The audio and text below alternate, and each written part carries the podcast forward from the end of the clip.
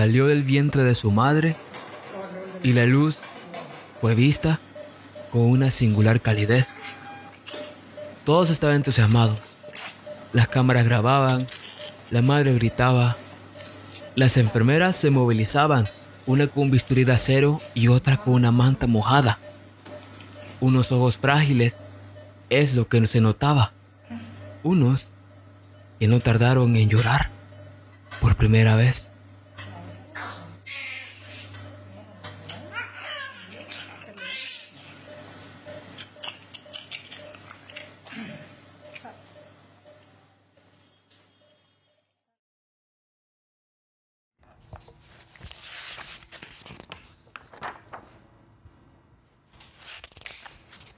Estás escuchando una plática incómoda.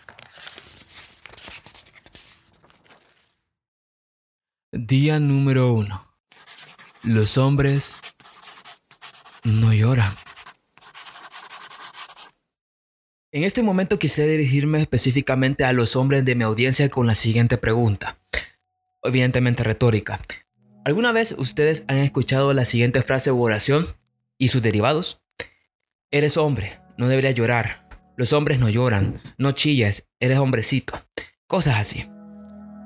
Y tal vez algunos me puedan decir, no, Moisés, yo no la he escuchado, a mí nunca me la han dicho de manera directa, o yo sí la he escuchado. Hay de todo. Sí, puede haber personas que sí, puede haber personas que no. Pero hay una realidad bastante extraña y curiosa al respecto, y es de que independientemente te hayan dicho o no esa frase, sí es cierto de que hay una serie de experiencias o patrones en la sociedad que un hombre vive en su día a día que le hace sentir como si de verdad lo fuera, como que si de verdad lo sintieras. Es decir, tal vez una persona no te lo dice, pero la sociedad a través de sus constructos te lo hace y te lo da a entender, que eres hombre y no deberías llorar.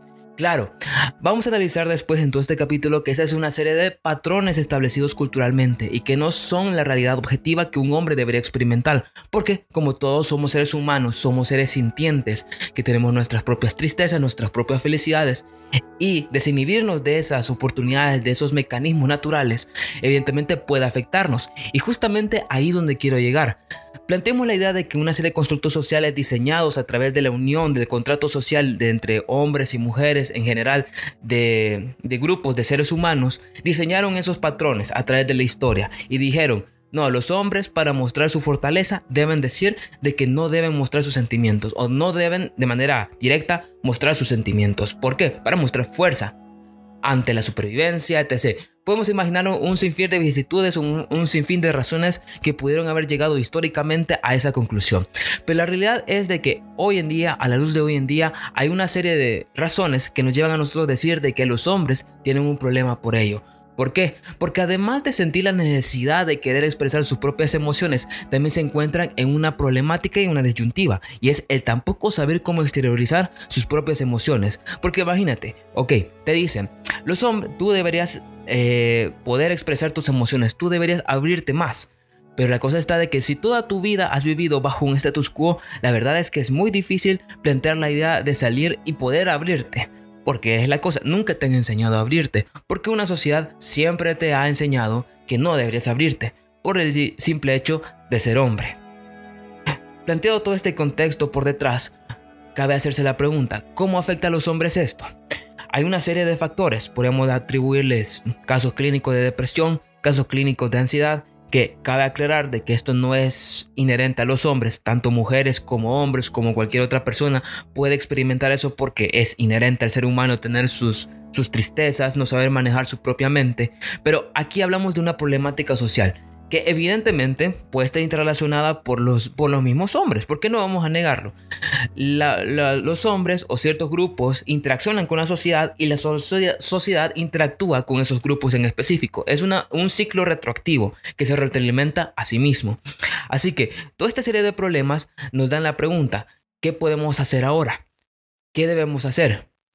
La respuesta es mucho más complicada, pero hay una cosa que sí podemos hacer y es contar nuestras propias experiencias, que nos hace sentir ser hombres, que nos hace experimentar esa tristeza, cómo se siente la tristeza de un hombre. Y eso es lo que lo haremos en el capítulo de hoy. Y como es habitual en este programa, usualmente traigo a personas con las cuales yo tengo temas en específico que yo digo, yo quiero hablar de esto con, con estas personas. Y dado que este va a ser el primer capítulo de esta nueva temporada, como yo lo había dicho antes en capítulos anteriores, qué mejor que traer a dos personas con las cuales yo siento esa conexión para cual hablar en este momento de este tema en específico. Una es una persona que ya han escuchado con anterioridad. Él es Mauricio, de nuevo un amigo y compañero de la universidad, que de nuevo eh, discutimos anteriormente hablando sobre la dismorfia, en aquel entonces, ¿no? Donde mi situación emocional era totalmente distinta a la de ahora. Pero además de eso, además de él, traigo a otro invitado. Él es Christopher, también es amigo y también es compañero. Y bueno, en esta ocasión vamos a discutir todos los temas que implica en este caso en particular, todo lo que es expresar las emociones, la masculinidad, qué cosas implica el, hecho de no poder expresarlas, de poder canalizarlas. Así que antes de todo, quisiera primero que ustedes me saludaran. Nuevo Mauricio. Hola, hola, muy es un gusto estar nuevo en el podcast. Eh, Sí, cuando estuve por primera vez, pues este, hablamos sobre ese tema, que era la dismorfia y todo lo que conllevaba, ¿verdad? El ejercicio, pérdida de peso y todo, eh, la autoimagen también. Recuerdo que tocamos bastantes temas eh, profundos, la verdad, para hacer el primer episodio en donde yo aparecía. Y de nuevo, pues esta vez va a ser otra vez un episodio bastante profundo. Veremos qué tema llegamos. Hola, muy. Bueno, es un honor para mí que me hayas invitado a estar aquí, más a hablar de este tema tan importante y creo que es un tema que tiene mucha profundidad porque es algo que quizás nunca hablamos y pues a ver qué tal sale. Fíjate que ahí donde surge la primera, la primera cuestión, ¿por qué es algo que no se suele hablar? O sea, yo me pongo a pensar, claramente son... Eh, situaciones que se notan por estadísticas, por todo lo que se, han, se ha visto en redes sociales, que hay una gran tasa de, de personas, de hombres que se suicidan al año, ¿no?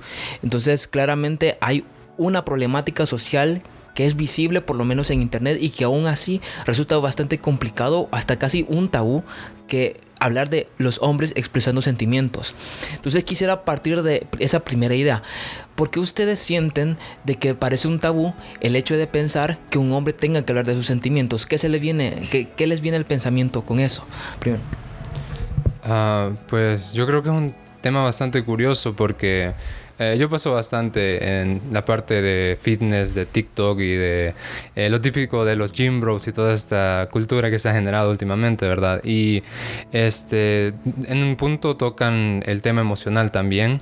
Y siempre los comentarios que veo de, de bastantes hombres es el hecho de que cuentan sus propias anécdotas de cómo ellos se abrieron con su pareja o con quien sea y que esa persona usó esa vulnerabilidad que ellos mostraron para de alguna forma atacarlos. Y pues no sé, quizás es algo que viene este, desde hace años culturalmente hablando de que un hombre tiene que ser eh, pues esa base, esa piedra que tiene sea la familia, sea la pareja, quien sea, donde uno no tiene que quebrarse por mucho que esté cargando y es irrealista obviamente y con los años pues estamos notando las consecuencias de guardarse ese tipo de cosas, ¿no? Mencionaste eh, las estadísticas a nivel mundial anualmente, creo que si no me equivoco es más de un tercio de los suicidios, dos tercios de los suicidios son hombres y es la mayor causa de muerte entre los hombres de 15 a 30 y tantos años, si no me, acuerdo mal. Entonces, sí, pues no, realmente creo que es una problemática que tiene varias raíces y creo que hay muchas formas de donde verlo culturalmente hablando, este, religiosamente hablando también. Entonces, sí, creo que es un tema bastante complicado. Mm, podemos también abordar el tema desde la crianza de cómo no es eh, enseñado desde el hogar a expresar sus sentimientos o cómo es que muchas veces se nos enseña a reprimir nuestros sentimientos para mostrar un carácter fuerte, para mostrar que nosotros este, podemos soportar cualquier dificultad, cualquier adversidad sin este, flaquelar en el, en el, en el acto o en el, en el momento. Y creo que eh, el hecho de expresar tus sentimientos o el, el eh, de llorar incluso no es sinónimo de, de, no poder soportar la situación. Eh, creo que esto más va, más, va más allá de la cultura, la cultura salvadoreña. Cómo esta puede influir tanto en el decir que un hombre que expresa sus sentimientos tal vez este, tiene ciertas inclinaciones o no. Y a la misma vez es como que eh, se estigmatiza el hecho de hablar tus sentimientos con otros hombres por el mismo, por el mismo, no sé, por la misma razón. Entonces, a la larga esto es un problema que se va acumulando, se va acumulando y uno estalla. Todo lo que plantean dan por supuesto de que se establece a través de la cultura una, un tipo de masculinidad específica, ¿no? Es decir, convenciones que a través de las generaciones, a través de la crianza, a través de distintos parámetros, a través de que la misma cultura institucionaliza esa masculinidad, es que nosotros hemos llegado a concebir la idea de masculinidad hegemónica. Yo en algún momento lo he llegado a, mencionar. La masculinidad hegemónica es más que esas convenciones culturales que definen al hombre como el hombre que, que, que, debe ser que provea, el que debe defender, el protector. Entonces así, responsabilidades que se le atribuyen no, no necesariamente porque después vamos a debatir si eso se refiere a algo biológico, si es un constructo biológico a través de la evolución y la selección natural. Pero en general, en la sociedad moderna, plantear que el hombre debe asumir por completo esas responsabilidades hace entregarle al hombre una responsabilidad que a veces no le, no le favorece. ¿sí? Es cargar como un peso el cual quizás no está dispuesto a asumir, no, no está dispuesto a cargar. No porque, y aquí está otra cosa, el, sentido de fortaleza, el, el sentido de fuerza a veces se asocia con los sentimientos. Y como ustedes mencionaban, probablemente en esa, en esa, en esa disyuntiva es donde se plantea de que señal de sentimientos es señal de poca fuerza, ¿sí? Bajo esa misma lógica, bajo los mismos parámetros que uno puede plantear en esa cultura, esa cultura de la masculinidad hegemónica. Por lo tanto, aquí hay una cosa importante. Si nosotros hacemos esa relación entre sentimientos y sentido de fuerza en, cuanto a la masculinidad eh, se refiere, ustedes sentirían de que en el momento que ustedes han expresado sus, sus propios sentimientos, ustedes han sentido que se le han visto invalidados. No sé qué opinan al respecto. No sé si ustedes alguna vez han sentido como esa sensación de que quizás por ser hombres, eh, tal vez no, no les escuchen tanto sus opiniones como lo podría ser, por ejemplo, en una mujer. No sé si han tenido esa sensación antes. Eh, pues en mi caso he tenido la suerte de que con las personas que me he abierto a hablar sobre todo lo que me pasaba mentalmente y emocionalmente, eh, he sido escuchado y he sido juzgado pues de la manera correcta que yo esperaría que se tratara a cualquier ser humano independientemente de su género. Eh, pero aún así, eh, al hablar con hombres de generaciones anteriores, por ejemplo, he hablado bastante con mi papá eh, y se nota pues la diferencia en el pensamiento que se tiene sobre ese tema. mi papá, obviamente, como bastantes de nuestros padres de esa generación, tuvieron una infancia increíblemente traumática, ¿no? O sea, vienen de unos padres que pues nacieron quizás en la peor época eh, que vivió el país y muchos países de Latinoamérica con el tema de la guerra y eh, con el tema de la revolución que existió aquí en El Salvador. Entonces era pues una cultura de tener carácter fuerte, de no mostrar sentimientos siendo hombre, donde el hombre lo único que tenía que ser, como mencionaste, ser el defensor para la familia, para su pareja. Eh, pero sí, o sea, como digo, yo he tenido la suerte de que con las personas que me he abierto también, que siento que sé elegir con qué personas abrirme, no, uno no puede tener pues la libertad de abrirse con quien sea, ¿no? Porque este, hay personas que realmente solo buscan como esas herramientas para poder dañarte. Entonces también creo que eso es un factor importante, saber con quién te estás abriendo, ¿verdad? Pero sí, con las personas que lo he hecho, pues eh, ha sido mi apoyo en los momentos más difíciles, han estado para mí, me han escuchado, me han dado sus consejos y pues yo sé quiénes son y me imagino que ellos también saben quiénes son, así que sí, yo, este, por, pues gracias a Dios, sí, no he tenido ese problema? Este, creo que nosotros como seres humanos o como personas ya sociales eh, buscamos siempre la manera de expresar lo que nosotros sentimos. El problema o nuestro problema es eh, con quién lo expresamos. Entonces, saber elegir a las personas con las cuales nosotros nos desarrollamos sentimentalmente tiene que ser una prioridad para nosotros. saber con quién poder decir las cosas que quizás nunca podamos hablar. Este, eh, exacto, sobre todo si eres hombre. Eh, creo que es algo que tampoco nadie habla. De decir, mira, este, yo tengo una amistad con la cual yo puedo hablar, yo puedo decir esto y no me siento mal diciéndolo porque quizás esa persona me entiende. Entonces, eh, también creo que si uno no está seguro de lo que de lo que de lo que siente, o sea, del sentimiento que tienes hacia esa persona, eh, llámese en amistad, en relación, eh, el abrirte emocionalmente va a ser un poco costoso. Y creo que allí entra el factor de si eres marginado por tus sentimientos o no. Porque si te abres y esa persona no, no siente o no, no siente una empatía hacia lo que tú sientes, es posible que esa persona no genere este, un pensamiento en el cual este, eh, tu disyuntiva o tu problemática tenga una, este, por decirlo así, un espacio entre una problemática esa problema, porque para esa persona quizás no exista. Y, o sea, eso, eso es importante reconocer y saber con quién poder uno abrirte.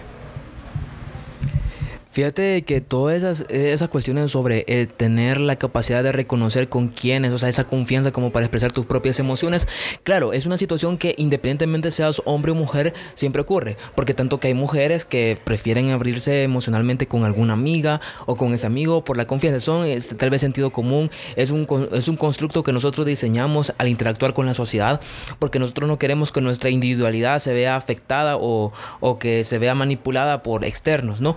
Obviamente todos buscamos eso, pero hay algo curioso con el hecho de ser hombre, o sea, planteando bajo esta misma situación, bajo el tema en particular, y es de que, no, por lo menos en mi experiencia, claro, ustedes están determinados por sus propias experiencias, ¿sí? Su, sesgo de experiencia, sus significados internos son determinados por eso, por cómo han vivido, con quienes han vivido. Entonces, claro, ustedes pueden empezar una cosa y otras pueden empezar otra. En mi caso en particular, eh, quizás no de manera tajante, es decir, como que sentirme discriminado, así como de, raya tabla, que eso es discriminación, no. Pero sí he sentido como que quizás al hecho al, al, ser hombre, yo me considero alguien que soy bastante sensible. O sea, yo creo que el hecho de armar un podcast y en, en la mayoría de ellos llorar implica que, o sea, yo soy una persona que es bastante susceptible a que las emociones le, le, le florezcan más de ese modo. Y ya es algo que conmigo he, llegado a admitir y aceptar de mí mismo. Y ya vamos a hablar después de eso, el hecho de, sobre todo relacionado al aspecto de llorar, que es algo que, también quisiera abordar, porque no solamente se va a tratar de eso, se trata sobre la comunicación de emociones en el aspecto masculino, pero en particular sobre todo al principio, cuando yo empezaba este camino de querer abrirme emocionalmente, o sea, poder eh, comprender mejor mis emociones, el ámbito de las emociones eh, se, se, juzga, se juzga mucho porque, juela, y, este, y, esas culeradas, ese, ese, tipo de, ese tipo de comentarios, ¿no? Y esas culeradas, o sea, de, de abrirte los sentimientos, no sé qué, no, porque lo haces eso, o sea, un hombre tiene que ser fuerte, no sé qué. Y en particular, y el comentario que más escuché y a mí el que más, o sea, quizás el que más me enoja, de cierto modo, es que los hombres no deben llorar. O sea, que los hombres no lloran. O sea, lo, usted no, no llora, que usted es hombre, cosas así. Y les juro que ese comentario, siento que mucha, o sea, es algo que se escucha frecuentemente y ese es un comentario que ha dañado a toda una generación. Siento que hay generaciones de padres, de abuelos, e inclusive afortunadamente eh, esta generación siento que por lo menos hay muchas cosas que se pueden criticar de la generación Z y los millennials, ¿no?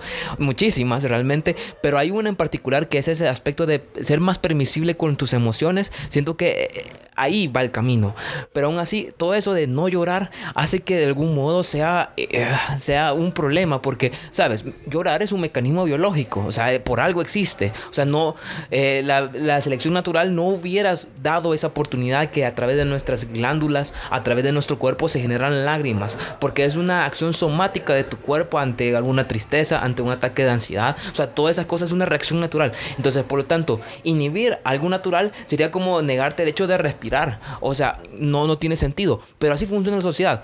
construye parámetros para decir los hombres no lloran porque, ¿por qué? Por, por, su, por sus santos huevos. por decir los hombres no lloran. Entonces, quisiera hacerle ahorita la pregunta con toda esta parafernalia que les acabo de decir. Ustedes han o sea, ustedes se consideran ustedes mismos como personas sensibles, les ha costado llorar, o sea, como plantearse, porque yo conocí a mucha gente que le, o sea, muchos hombres en particular que les cuesta como así llorar, sacar una lágrima. Entonces, no sé, ¿qué, qué, qué sienten ustedes en primer lugar? Pues en mi caso, también creo que comparto este, el conocimiento de que sí, soy bastante sensible.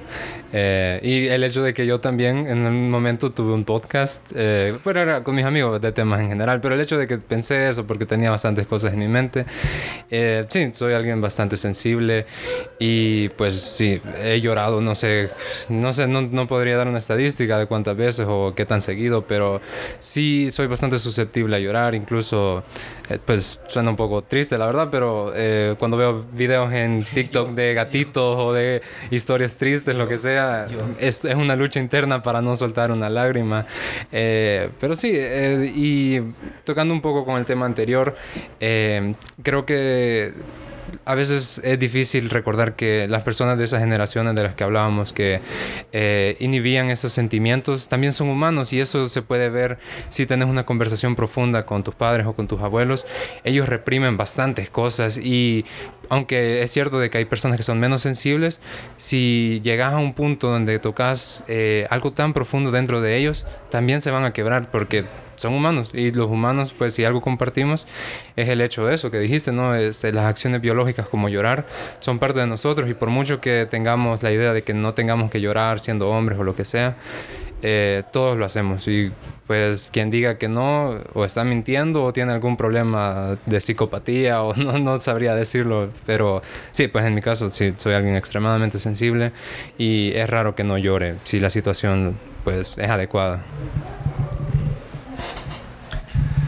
Este, en mi caso, sí es todo lo contrario. Que cuando yo llegué a la universidad, este, yo era una persona que poco, poco sociable, poco que podía expresar sus sentimientos hacia los demás y quizás que le costaba generar un, una amistad, un vínculo. exacto, que pudiera decir que esta persona me llegara a importar demasiado. Todo eso cambió cuando entré a la universidad. Y creo que era por la misma necesidad de la persona sociable, de que necesita de las demás personas. Entonces, yo incluso eh, en, el, en, el, segundo ciclo de mi primer año, yo viví lo peor que pudo haber vivido un estudiante, mi evento canónico de la universidad. Y yo le, este, mi amiga, este, bueno, que en ese, en ese momento y lo sigue siendo mi mejor amiga, eh, eh, salió del aula y me dijo, no vas a llorar, porque literalmente yo había, este, ya, por decirlo así, ya estaba dando la patada, pero del ciclo, no de una materia. Entonces yo le dije, yo nunca voy a llorar en, la universidad. Y eso era, y creo que todavía ella lo recuerda, porque se lo dije hace como un año. Y es de que en ese momento reprimí todo, reprimí exactamente todo ¿Por qué? Porque no me gustaría que alguien más me hubiera visto llorando. Este, y quizás eh, ese era un sentimiento en el que quizás yo mismo me negué porque dije es mi culpa, porque voy a llorar por algo que es mi culpa o algo por el estilo. Entonces fue algo que vino a cambiar todo eh, en mi vida. Lo cambia todo. Sí, entonces fue ese momento en el que quizás el quiebre hizo de que abandonara todos mis pensamientos antiguos. Y exacto toqué fondo y solo tocó este volver a ver en, en, el momento en el cual yo me había equivocado en los en los que yo había fracasado en los que yo había dado lo que no es el ancho. Y ahí sí lloré porque yo recuerdo que todo fue mi culpa es que, o sea, no podía culpar a nadie más. Y la impotencia te genera algo horrible en el cuerpo. Y eso fue quizás la primera vez que lloré en la universidad. Y algo que jamás dije que iba a hacer, lo hice. Y fue porque quizás todo lo acumulado, todo lo acumulado en todo, en todo lo que viví, fue que me rompió. Y ahí fue. Pero a todo esto, yo seguía sin, sin poder generar más vínculos con más personas. Quizás era solo con uno, dos, tres. Eran contados los que yo me podía el nombre en la universidad incluso. Entonces, creo que a partir de ese momento todo cambió. Porque fue el momento en el que me abrí a nuevas experiencias, a nuevas amistades, a nuevas personas.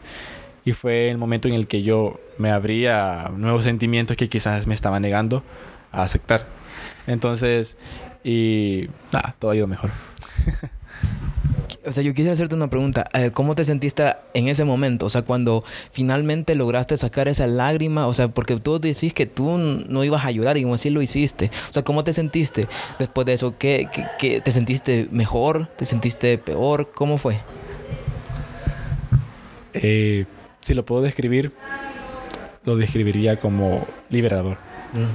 Como un momento en el que yo me sentí libre y me sentí ya sin atadura o, o, sea, o daño de lo que había pasado. O sea, era, era, era un momento en el cual ya aceptaba lo que estaba pasando, pero la, o sea, la, misma, la misma impotencia no te permitía hacer algo más.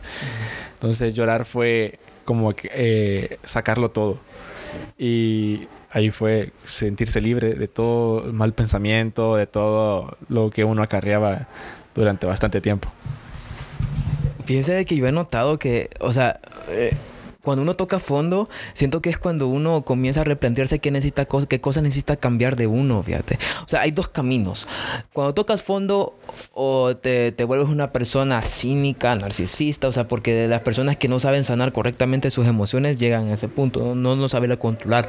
Pero claro, si uno activamente busca la ayuda, o sea, las herramientas como para querer cambiar esa, esa cosa que te llevó a tocar fondo, porque en este caso tú lo planteas como yo de no poder expresar tus emociones, te llevó a ti tocar fondo, pues porque era algo que tú estabas arrastrando. Y claramente ahí llorar, aunque había sido un acto tan simple como sacar ahí agua de tus ojos, ya fue un acto liberador, porque es algo que te sacaba a ti de lo que tú mismo te estabas autosaboteando, porque de cierto modo era, era autosabotaje, porque tú mismo te estabas deteniendo de algo que era necesario para ti en ese momento.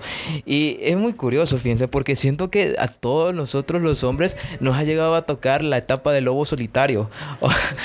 nos ha llegado a tocar la etapa del lobo solitario. O sea, esa, esa etapa en la donde solo almorzas solo, este, o sea, no te, o sea, no tenés nadie con quien hablar y de hecho sentís que sos una molestia para los demás, o sea, sentís que como que no quisieras involucrarlos con tu tristeza, o sea, con tu, o con tu soledad. Entonces, claro, obviamente siempre siempre va a ser bueno tener un tiempo para ti solo. Pero ya saben, llega un momento en el que deja de ser una, algo que tú necesitas y convierte a ser en algo que tú por miedo, o sea, por miedo a volverte a, generar un vínculo por lo que te generó, por, no sé, por miedo a muchas cosas.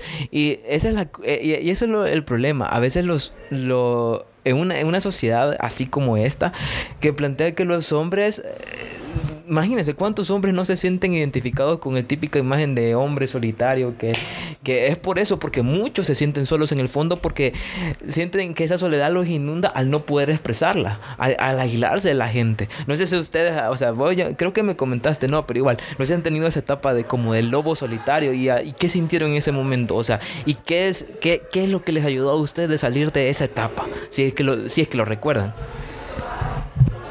Pues en mi caso, eh, yo de por sí no he sido una persona de muchos amigos aún en el colegio. Eh, he tenido los mismos amigos desde prácticamente cuarto grado y aún hablo con ellos, juego con ellos, eh, los considero como hermanos.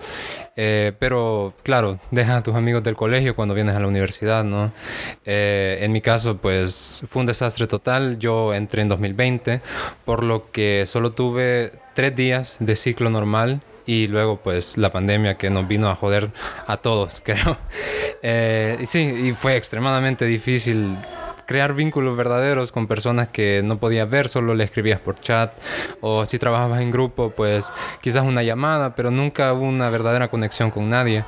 Eh, y esto fue, ¿qué? Dos años de mi carrera donde no conocía a nadie, no hablaba con nadie. Incluso mis papás me decían, hey, ¿conociste a alguien? ¿Tenés amigos? Y yo, no, o sea, no no tengo a nadie en la universidad eh, con quien yo pueda hablar. Eh, incluso personas con las que yo pensé que eran amigos en su momento de la pandemia, ahora ya no los he visto, pues no, no, no mantuvimos ese contacto cuando ya no llevábamos las materias en común.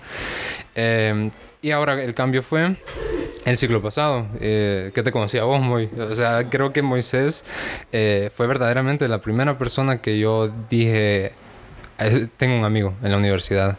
Eh, claro, todo empezó como siempre con las personas que conoces en la universidad, ¿no? Una materia en común, hey, mira, trabajemos juntos, lo que sea.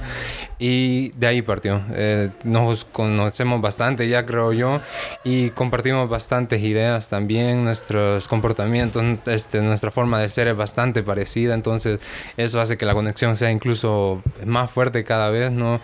Eh, y de ahí, pues, como Moy es mil veces más extrovertido de lo que yo soy, él conoce gente y a partir de él conocí más gente. Y pues ahora estoy aquí con Chris grabando eh, un podcast entonces, quién sabe, pues quién, si voy a seguir conociendo más gente a través de Moy, a través de mí mismo, porque ya conseguí más, pues, seguridad, seguridad en mí mismo, ¿no? Eh, pero sí, eh, la etapa de la pandemia, eso fue un desastre. Sí, en mi etapa de lobo solitario, donde toqué fondo, donde estuve quizás en mi peor situación, pero eso es lo que te forma el carácter. Y creo que es, tristemente, pues es algo que todos tenemos que pasar. Y se, se logra superar. Cuesta, pero si te apoyas en las personas eh, adecuadas, pues se puede salir adelante. Y en tu caso, Chris, no sé si has tenido una etapa de lobo solitario, si quieres comentarla. Este, sí. Sí tuve una etapa. Eh, bueno, de, a raíz de lo que te comenté de, de mi ciclo 02 en el primer año, yo me retrasé. Y las personas con las que yo frecuentaba, eh, de, que son Eda, Jenny, Mariela, este, pues yo ya no llevaba ninguna materia en común con ellas. Entonces me tocó sobrevivir solo a esas materias. Y creo que fue el momento en el que después del desastre, después de llorar, después de aceptar todo, fue en el momento en el que dije, tengo que salir, tengo que remontar, tengo que trabajar en mí, tengo que este, incluso mejorar mi, mi, forma de socializar y mejorar mi forma de cómo hacer amigos, porque literal yo iba a las clases y me sentaba adelante porque si me sentaba atrás no, no veía, no oía. Y yo no era de los que hablaba con los demás, así que me quedaba yo solo. Entonces, y pues sí, o sea, es, en ese momento creo que uno se replantea muchas cosas, pero es el momento en el que uno tiene que aprender a actuar solo, porque hay cosas que solo se pueden aprender de uno, mismo, que es trabajar en ti eh, y ver tus cualidades, ver tus defectos y trabajar en ellos, porque realmente es uno que se tiene que hacer una inspección misma y creo que ese es el mejor momento de tu etapa de lobo solitario para hacerlo. Sí. Fíjate que de hecho, o sea, creo que mi etapa de lobo solitario es la más reciente. O sea, porque yo siento que yo la viví sobre todo febrero y marzo. Y no, o sea, ya de verdad, ya hasta estoy hasta chino de repetir las razones que suscitaron dicha causa, sola, dicho problema. Solamente voy a aclarar cómo me sentí, en, o sea, qué es lo que hice yo en esa etapa. Eh, yo en algún momento lo he comentado en, un podcast anterior, pero eh, durante esa época yo sentía que, no sé, no ya no tenía nadie con quien hablar. O sea, yo sentía de que ya todas las personas, o era la sensación de que como que todas las personas te habían abandonado. Entonces, claro, o sea, te sentís como desolado. Ahí tenía mis amigos que yo aún los quiero, a Eric, a Miguel, o sea, mis amigos de Santa Ana, eh, Cristian, todos ellos, pero aún así sentía como esa, esa tristeza desoladora, ¿saben? Entonces, claro, yo lo que pasó y creo que el día que más dije yo, juela, fue mi, mi, mi, etapa más loneliness de todas, fue la, quizás por finales de febrero, que, o sea, y lo peor es que pónganle de que aún no habíamos entrado a la universidad, o sea, esa etapa de febrero eran vacaciones, pues, o sea, no tenían ni, ni, ni tareas ni nada con mantener la mente ocupada, pues eran full mis pensamientos, y claro, ahorita pues yo ya siento que ya tengo herramientas como para poder, poder manejar mis pensamientos, mi sobrepensamiento, que es algo que yo he ido trabajando, y por eso es, yo comprendo eso, yo sí estoy de acuerdo con con lo que tú decís, Christopher, de que la etapa lobo solitario ayuda mucho a, a, sanar tú mismo, o sea, a, aprender muchas cosas. En mi caso sí así fue, como, ir aprendiendo muchas cosas sobre cómo manejar, de eso, cómo aprender sobre, sobre pensamiento y cosas así, pero en esa época no las tenía, no las tenía y evidentemente pues yo estaba inundado con eso y para decirles de que ya lo he comentado antes, pero yo desinstalé, o sea, todas las aplicaciones, yo, Facebook, Instagram, todas las desinstalé. Entonces, claro, ahí me quedé como una semana en el exilio sin saber de nada, de nadie. Y evidentemente de esa semana, digamos que los primeros días fueron buenos, porque eran como los días donde decía, bueno, no, no está pasando nada, yo hago mis propias cosas, etcétera, etcétera. Pero después, quizás como ya empezando, digamos que fue un domingo que lo desinstalé, ya llegando el miércoles, ya empezaba yo a sentirme puta, pero es que yo tengo ganas de hablar con alguien, o sea, yo tengo como esa necesidad como de decir, hey, ¿qué, de onda? O sea, ya ni, ni siquiera en el plan amoroso, sino que, o sea, tener como una conversación con una persona humana que no sea solamente mi mamá. Entonces, o sea, no sé, o sea, con todo el cariño que tengo mi mamá, va, pero obviamente tú quisieras saber, salir de tu casa, pues, o sea, o, o, enterarte de otras cosas. Entonces, claro, eh, después fue inevitable, porque al principio, o sea, al principio sí fue como que me sentía bien, pero después sentía yo que yo mismo me estaba forzando a estar solo. Yo mismo me estaba forzando a solo y ahora planteándole y haciendo retrospectiva yo decía, pero es que era por miedo, o sea, por miedo a, ver cosas o, o a, sentirme herido, cosas así, porque en ese momento me sentía súper herido. Y esas son cosas que lo quieran o no, a veces uno, a veces no, yo siento que hay veces que a la gente no le importa tanto si en caso de un hombre o sea, no, claramente eh, no digo que ocurra todo el tiempo y obviamente va a depender de las personas, como tú decías, Mauricio. Pero obviamente se puede realzar más esta situación cuando puede ser una mujer que un hombre. Obviamente, insisto, todo va a estar intrínsecamente relacionado con la manera en que tú te interactúas. Yo este año he aprendido que sí es cierto, o sea, que va a haber hombres que sí les interese saber cómo estás, o sea, o por lo menos a su propio modo. Algunos te digan, te, te inviten a jugar, yo que sé, Fortnite, o otros te inviten a, salir a comer, otros a dar una vuelta, o otros simplemente de verdad a escucharte. Y, y te das cuenta que vives con una sociedad, un mundo donde también hay chicos, por ejemplo, en este caso, como ocurre ahorita, que también se sienten así como esas ganas de querer abrirse, ¿no? Y eso. Entonces, yo no sé. O sea, e-, esa etapa sí fue la peor. Pero sí, o sea, y, eso, y eso es la cosa. Tocar fondo te lleva a abrirte. Te lleva a abrirte. O sea, ¿ustedes qué cosas les cuesta abrirse? O sea, no sé si quisieran empezar, ir por ese lado. ¿Qué cosas sienten que de ustedes que les cuesta abrirse? ¿O que, qué temas en específico sienten que aún lo manejan o les costaba abrirse? Ah...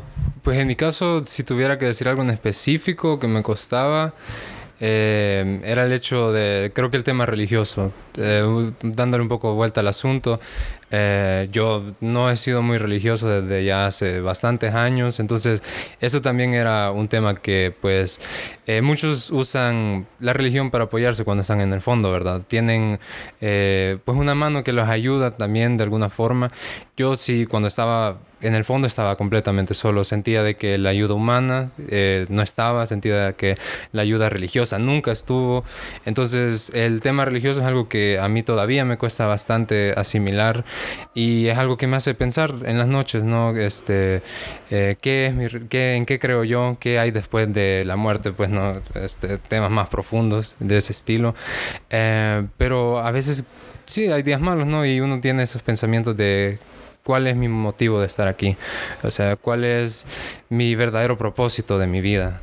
Y ese creo que es un tema que eh, aún yo siento que no puedo hablarlo, porque eh, en mi mente está la idea de que no, yo estoy cerrado a la idea de que verdaderamente hay un propósito, a veces lo estoy, a veces no, a veces digo, ah, sí, yo soy creyente, otros días digo, no, no sé si creo en todo eso. Entonces es un tema que en mi mente está todavía borroso y son solo manchas con ideas a veces que desaparecen, no hay nada claro. Es un tema con el que yo tengo que trabajar todavía, sé. Eh, pero sí, eh, hay avances, ¿no? Eh, me he unido un poco más a la iglesia y con el tema religioso, pues creo que por el momento estoy bien. Espero más adelante seguir mejorando en ese aspecto. Pero sí, la, religión es un tema que a mí todavía me mata este, emocionalmente y en cuanto a mi pensamiento. Mm, creo que a mí lo que más me cuesta este asimilar o de abrirme hacia una persona es en los aspectos que quizás no me siento cómodo yo. Porque realmente yo no nunca he encontrado una forma así de expresar qué es lo que me incomoda o qué es lo que no me gusta de una persona. Este, no tanto porque la juzgue o algo por el estilo, sino que porque realmente este quizás esos comentarios o esas acciones a mí me dañan o no comparto esa misma idea. Eh, es algo que no puedo abrirme en el sentido de decir yo no comparto esa idea, sino que a veces, muchas veces yo cedo eh, en el aspecto de, no reafirmar ni confirmar, pero sí este, quizás es aceptar ese hecho. Entonces, eh, hay sí, sí sé que son cosas que se tienen que cambiar porque uno tiene que ser este, introspectivo en ese aspecto, pero a la larga siento que es como que alejarse de los problemas. Entonces no veo una necesidad yo tanto de poder abrirme a decir algo que me disgusta de una persona, tanto porque quizás puedo perder su amistad o quizás porque no puedo sentir de que la puedo dañar o algo por el estilo. O sea, siento que no puedo hacerlo de una forma segura. Fíjate que yo comparto mucho el pensamiento de, de Mauricio porque en mi caso sí he tenido bastantes conflictos con, la con mi religión y es algo que aún sigo batallando. Y es muy curioso, quizás está relacionado en mi caso, no sé si vos también te pasó que vos estudiaste en un colegio católico. Yo estudié en un colegio católico. Siento que, siento que todos los que estudiamos en un, un colegio católico hemos venido bien trastornados. hemos venido bien con problemas serios sobre nuestro, nuestra identidad, nuestra propia espiritualidad. Porque espiritualidad no es, no, no es lo mismo que creer en Dios. Espiritualidad es tu relación contigo mismo, con como tus concepciones, tus dogmas y cosas así va. Pero en este caso yo siempre he tenido como conflictos porque sobre todo, o sea, yo tengo una amiga y yo la quiero mucho, la respeto mucho, pero siempre como cuando viene a, a, hacerme el mensaje como, y vos no has pensado en rezar, cosas así, yo es algo que admito que a mí me incomoda. O sea, es un tema que a mí me incomoda porque yo, yo a veces lo tomo como que si me, como que si me estuviera, estuviera tratando de evangelizar un momento vulnerable. Claro, o sea, yo lo tomo así porque es algo que me incomoda, pues, o sea, es algo probablemente quizás ni haya sido esa intención, pues, o sea, quizás eh, para ella habrá sido la manera en cómo ayudarme, pues, o sea, porque obviamente hay personas que en ese caso, en, el caso de la religión, pues toman eso eh, como la forma de ayudar de ellos, va. Entonces, claro, ese es un tema que a mí ciertamente me incomoda y que a veces eh, uno no lo expresa, o sea, uno no lo expresa. Y, pero también hay un tema que ya no me incomoda, eso ya puedo decirles a ustedes que ya es un tema que ya siento que poco a poco lo he ido sanando. Fíjense de que, y esto sobre todo más relacionado, porque si bien la religión siento que es un problema que puede abordarse tanto en hombres como mujeres, pero así un tema así que, que siento que aplica sobre todo para la masculinidad, les comento. O sea, sobre todo con este año, pero creo que lo he ido arrastrando desde hace, hace un rato. El problema es de que eh, ustedes saben que no, que hay muchos, muchos hombres, así va. Sobre todo el tipo de gente que con las que te relacionas eh, específicamente va. Este, que son hombres que pues buscan así como el, el, sexo fácil, o sea, como este, relaciones efímeras, o sea, el sexo casual, cosas así va. Y claramente, pues, obviamente en una situación donde tú tienes baja autoestima, pues tú ves todo eso, todos tus o, eh, que se ponen así como en el plan de ligar, que consiguen así chicas. Entonces, claramente a mí eso era un tema que me incomodaba porque llegado a un punto yo sentía como que debería estarlo haciendo yo también. O sea, es como que ciertamente no es como que e, es como que como si así, así a ti se te impusiera que como hombre deberías hacerlo, pero aún así no sabes si deberías hacerlo o no. Entonces es como un conflicto interno. Y es que es algo que por lo menos a mí, uno conflictos que quizás yo no abordé tanto, eh, o, por lo menos justamente ahorita no es algo que he sido tan explícito con anterioridad. Porque sí, o sea, imaginarme como el hecho de pensar, juela. O sea, todos aquí, sin excepciones, tenemos deseos sexuales, tenemos pensamientos sexuales y eso es normal, pues es parte de cada quien, pues, o sea, es, es algo natural.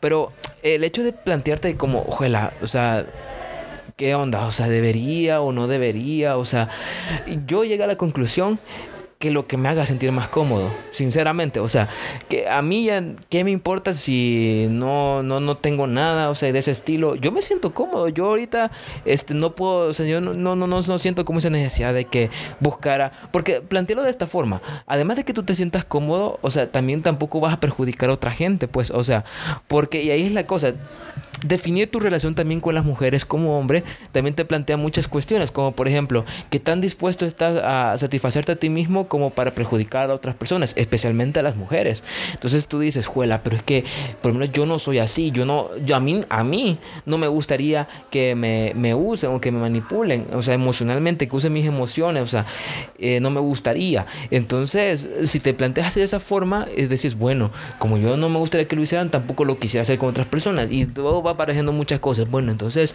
eh, debería buscarlo o cómo me siento más cómodo. O sea, eh, o sea, porque también póngale que si uno se mete en ese plan, solo va a buscar eso y no va a encontrar como relaciones más profundas, pues. O sea, no va a buscar, tal vez te perdes la oportunidad de encontrar a una, a una amiga que de verdad te cuente cosas que te van a cambiar, pues. O sea, o una amistad que de plano te ayude a a eso. Quizás por eso mismo, y, y eh, doy gracias al universo, a quien sea, entonces no en el conflicto religioso, doy gracias a quien sea que me haya permitido a mí entrar en esa mentalidad, porque a mí eso me permitió de conocer muchas amigas este año, o sea, conocer, o sea, darme la oportunidad de conocer más, por ejemplo, a Eda, a Claudia, o sea, porque, y ya lo he dicho, o sea, el hecho de haberme abierto con ellas, o sea, siento que a mí me ayudó, y sobre todo el, hecho de unirte con las amistades, pues las amistades que tú tenés te ayudan, de cierto modo, a salir de ese.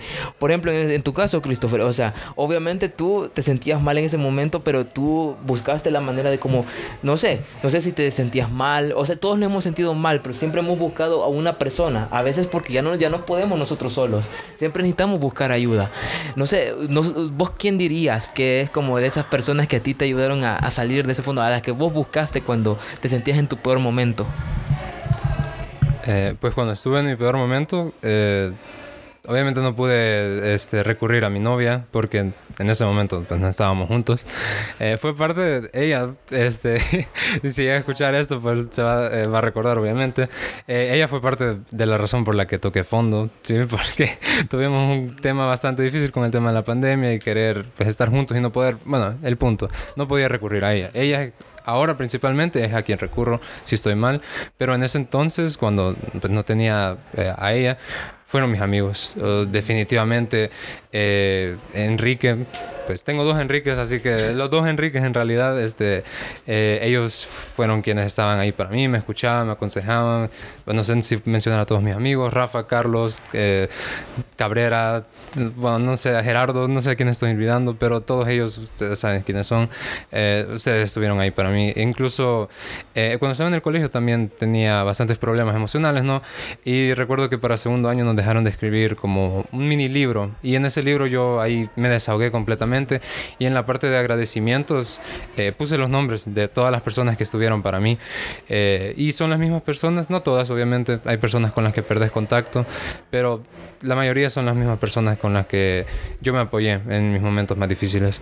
Eh, y solo tocando un poco eh, el, tema que mencionaste eh, anteriormente con el tema de, pues sí, de, ser hombre, ¿no? Y todo ese tema sexual.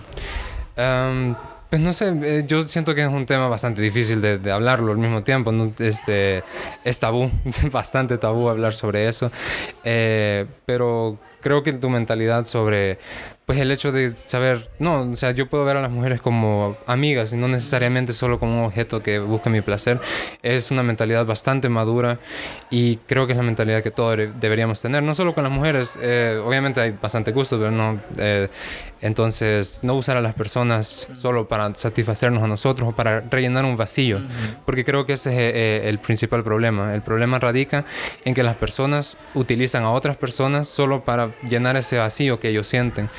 Y obviamente eso no es correcto, porque si a vos te usaron para llenar un vacío, sentirías horrible, ¿no? Creo, no, no, no sé si hablo por todos, pero eh, eh, yo tuve que sufrir eh, por eso, solo me utilizaron en una situación, pero ese ya es otro tema. El punto es que las personas son algo increíblemente importante en nuestras vidas, las conexiones que nosotros hacemos, sean amorosas, sean amistades, ese es el tesoro de la vida, siento yo, eh, las conexiones humanas que nosotros hacemos.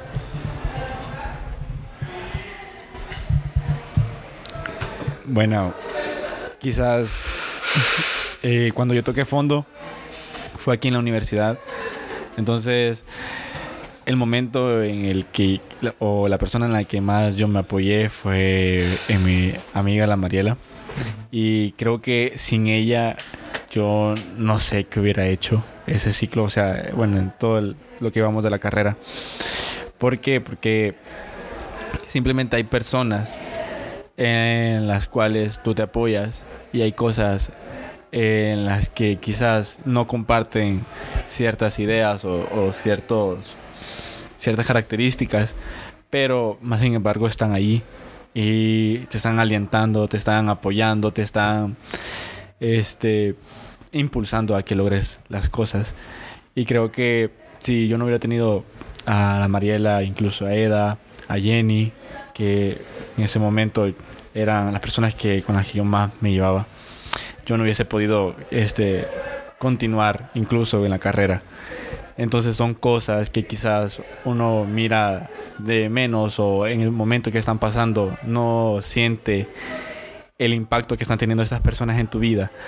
Pero a la larga venís a ver atrás y ves que gracias a esas personas tú estás donde estás. Y ellos estuvieron ahí. Y ellos estuvieron allí, estuvieron apoyándote y son parte de tu historia, son parte de, de lo, del camino que vos has recorrido. Y también, bueno, en ese tiempo yo quizás, cuando yo salí de la escuela, yo me alejé de todos mis amigos de la, de la escuela, pero poco a poco he, he vuelto a relacionarme con personas, he logrado bueno, eh, hacer una red de apoyo y creo que mis amigos de Zacate, Ulises y Jenny, son las personas en las que quizás yo puedo salir eh, de peda en una noche y confío plenamente mi vida en ellos. Entonces son cosas que quizás se, no valgan mucho o, tú pienses que no valen mucho, pero a la larga estás depositando tanta confianza en ellos que son parte de, de tu historia, son parte de tus pensamientos y cuando, cuando piensas en la palabra confianza, en lo primero que se te viene a la mente son en esas personas, porque son en las personas que quizás confiarías tu vida. Sí. O sea, son la clase de personas que bien sabes que vos puedes terminar en una cuneta y te van a poner una sábana para que duermas tranquilo. Te vas a dormir tranquilo o que te van a poner un letrero, no lo despierten o no disturb. no disturb. Uh, no, sí, la verdad. Fíjense de que yo siento que, o sea, y así haciendo las pases porque yo ya no tengo problemas, sinceramente. Ya siento que ya es una etapa que ya ya llega, llega un punto que ya la estoy empezando a cerrar, ¿no? Entonces sí hubo épocas pues que obviamente mi relación anterior era como siempre que, me sentía mal pues y o sea tampoco hay que, hay que ser tan cínicos, yo reconozco muchas cosas de, de esa relación que de verdad y esa era una de ellas que en el momento que yo me sentía mal ella, por ejemplo, me acuerdo que a lo que hacía era de que eh, el examen de D, que, puya, que ahí creo que con, con, tres me saqué, creo, en el último parcial. Entonces yo sí me sentí mal, va. O sea, y claro, o sea, eh, siempre vino a, a, buscar la manera de ayudarme. Claro, las cosas no terminaron, no funcionaron, cada uno por su lado. Y, justamente, como tú mencionabas, eh, siento que a mí me pasó eso de tocar fondo exactamente después de una relación. Es muy curioso, fíjate. O sea, cuando un hombre termina una relación, siento, sobre todo a esta edad, siento que, más si es un hombre así sensible, va, siento que uno se, se, pone como, como de nuevo, como el sticker del lobo solitario ahí en, la, en el árbol acostado, como la imagen de Ryan Gosling en Blade Runner, algo así yo me lo imagino, algo así yo me lo imagino. Entonces, claro, en ese momento pues ya no estaba ya como para que yo, y claro, era una de las cosas, pues, entonces luego, y como insisto, ya es algo que yo siento que ya no me genera problemas hablar, o sea, yo, no, yo me siento tranquilo explicándolo porque ya forma parte de mi pasado y es algo que acepto, pues porque tampoco vamos a olvidar las cosas buenas, va. Aquí lo que pasa es de que en esa época, pues, ajá, yo ya lo he agradecido antes, o sea, yo siento que yo soy una persona que tiende a agradecer mucho a mis, a mis amigos, o sea, si yo nunca, yo nunca he perdido la oportunidad de agradecer a, a la gente y de hecho justamente ahorita, justamente en esta época, siento que es una época muy buena para mí porque ya me estoy comenzando a abrir la idea de nuevo, a a, buscar nuevas relaciones. No necesariamente es eso, vayan a llegar más relaciones amistosas, pero no cerrarme tanto la, esa idea, pues, o sea, si se da la oportunidad, pues está bien, va, pero ya no es como, ay, no, no, eso no, o sea, ya es como, ok, bueno, podría intentarse, podría haber, podría haber si no, no importa, o sea, el punto es que ya mi corazón está comenzando a, a, cerrar esas heridas. Y, y, todo es gracias a la manera en cómo yo, o sea, a, a mis amigos, a los que yo recurro, ¿sabes? O sea, por ejemplo, yo a veces cuento, porque quizás porque, ajá, muchas cosas nos comprendemos Heide y yo, entonces yo a veces platicamos Heide y yo de nuestras cosas, empezamos a chismear, cosas así, o por ejemplo con vos, que de repente tengo así como esas mismas que siento que hemos vivido los dos, entonces la comenzamos a platicar y decir, ah, bueno, esto, eh, esto me pasó, hey, mira, mi yo también, o por ejemplo, yo qué sé, o sea, a, a, mí también me gusta que también lo hagan, va, porque me hace sentir como, hey, e, ellos también vienen, hacen, hacen eso tienen esa confianza como para hablarme y se siente bien porque es recíproco, ¿no? O sea, como por ejemplo vos que vengáis y me escribas muy, muy, saqué 8 en el parcial, es como que, juela, yo también comparto esa alegría porque yo, yo sé lo que significa para ti que te saques un 8. Entonces esa clase de cosas, lo quieras o no, es un ciclo, un ciclo regenerativo que ayuda a la gente a, a mejorar consigo mismo, ¿sí? La manera en cómo tú interactúas, o sea, las amistades que tú tienes. Y en el caso de los hombres, siento que es vital, siento que es vital, o sea, tener amistades positivas que te digan, hey, no, tenés, tengas problema con esto. Obviamente siempre, yo, eh, eh, algo que no he comentado, o sea, desde el último capítulo hasta acá, eh, o sea, porque el último capítulo lo subí a principios de octubre y ahorita ya es mediados de noviembre, XD. sí, nada, nada súper constante yo, vea. Pero este, ese último capítulo era lo grabé mi cumpleaños, o sea, 28 de septiembre. Lo subí 2 de octubre y justamente un día después de que yo subí ese capítulo, yo me metí al nutricionista y me metí y luego dos días después fui a la primera cita con el psicólogo. Ahorita ya llevo un mes en las dos cosas. Llevo un mes en las dos cosas, bueno, un mes y medio prácticamente. Entonces, lo, quieras o no, o sea, yo he sentido muchos cambios. O sea, con respecto a mi salud, obviamente tener una dieta me ha ayudado porque les juro, todo el mes desde que empecé no me he enfermado no me he enfermado, no me he enfermado. O sea, y, ajá, para, para mí, eh, llevo un mes y medio sin enfermarme. Es como, es como las drogas, llevo un mes y medio sin fumar. enfermaba para parciales. Sí, y siempre me enfermaba para parciales. Pero ¿saben por qué también? ¿Qué me ayudó también? O sea, ir a, ir a la psicóloga me ayudó como a no sobreexigirme tanto, pues, porque lo que me enfermaba también era el estrés de la universidad. Entonces, lo quieras o no, con ayuda, con, con terapia, por lo menos en mi caso, yo siempre voy a creer que sí es buena, eh, sí es buena y es necesario. O sea, imagínense, esas combinaciones, alimentarte bien y a manejar tu estrés, siento que eso me ha ayudado a mí como para, para no, no enfermarme tanto, porque ojalá, o sea, han pasado, ahorita han pasado una semana de parciales y no me enfermé. O sea, yo, yo anduve fresco y de hecho, o sea, que yo tuve, no es el, ajá, que les conté que, o sea, me saqué una pésima nota en, en termo, en una materia, y yo no es como que me puse ahí, o sea, obviamente sí me sentí mal y si me hubiera dado por llorar, lo hubiera hecho, pero lo afronté. O sea, no, no porque ay, me hacerme el duro, sino porque ya he ido aprendiendo yo que hay cosas que yo puedo, puedo sacarla, o sea, creer en eso. Entonces, la terapia es necesaria, pero también la ayuda. Y ahora, con todo esto, quisiera decirle algunas cosas, porque siento que hay un tema que quisiera meter a colación también. Como todo, en general, nosotros siento que como hombres tenemos inseguridades de las cuales no hablamos inseguridades de las cuales no hablamos. Que siento que de algún modo lo, lo, mencionamos así más o menos en el, podcast que hicimos de la dismorfia, pero no sé, o sea, ahora aprovechando que tenemos otra opinión masculina, no sé, ¿qué clase de inseguridades sienten ustedes que generalizan? No, o sea, sobre cómo le gustan las mujeres o cómo le gustan los hombres, en, el caso de que a alguien le, le, gusten los hombres, no sé. El punto es ese, de que qué inseguridades sienten ustedes, o sea, como hombres, que no, no están tan visibilizadas. Ah, pues en mi caso, eh, como lo expliqué en aquel podcast, ¿no? Este, yo siempre tuve el problema del, de la dismorfia, este, y problemas con mi peso. ¿no? Eh, durante la mayor parte de mi vida he sido un niño con sobrepeso, eh, llegando al borde de la obesidad en algún momento. Y luego tuve el cambio radical eh, cuando estaba en noveno, grado, en noveno grado, donde bajé alrededor de 40 libras y me mantuve así, no de la mejor manera, porque mi dieta no era para nada sana, me saltaba comida, había veces donde solo tomaba agua quizás y hacía más de cuatro horas de ejercicio constante porque estaba entrenando básquet pues en una selección del colegio, ¿no? Que es bastante exigente. Eh, entonces no lo hice de la mejor manera. Eh, ya pasando los años, pues me descuidé un poco. Ya no tuve esa misma disciplina de mantener eh, mi peso de la mejor manera. Y entonces eso era algo que me estaba molestando en los últimos años. y creo que hace poco, hace una semana, ya tomé la decisión de volver a tener un poco de disciplina, pero esta vez de mejor manera. y eso surgió porque pues en la casa de mi novia tienen eh, una báscula, ¿no? Entonces yo dije, bueno, hora de afrontar la verdad.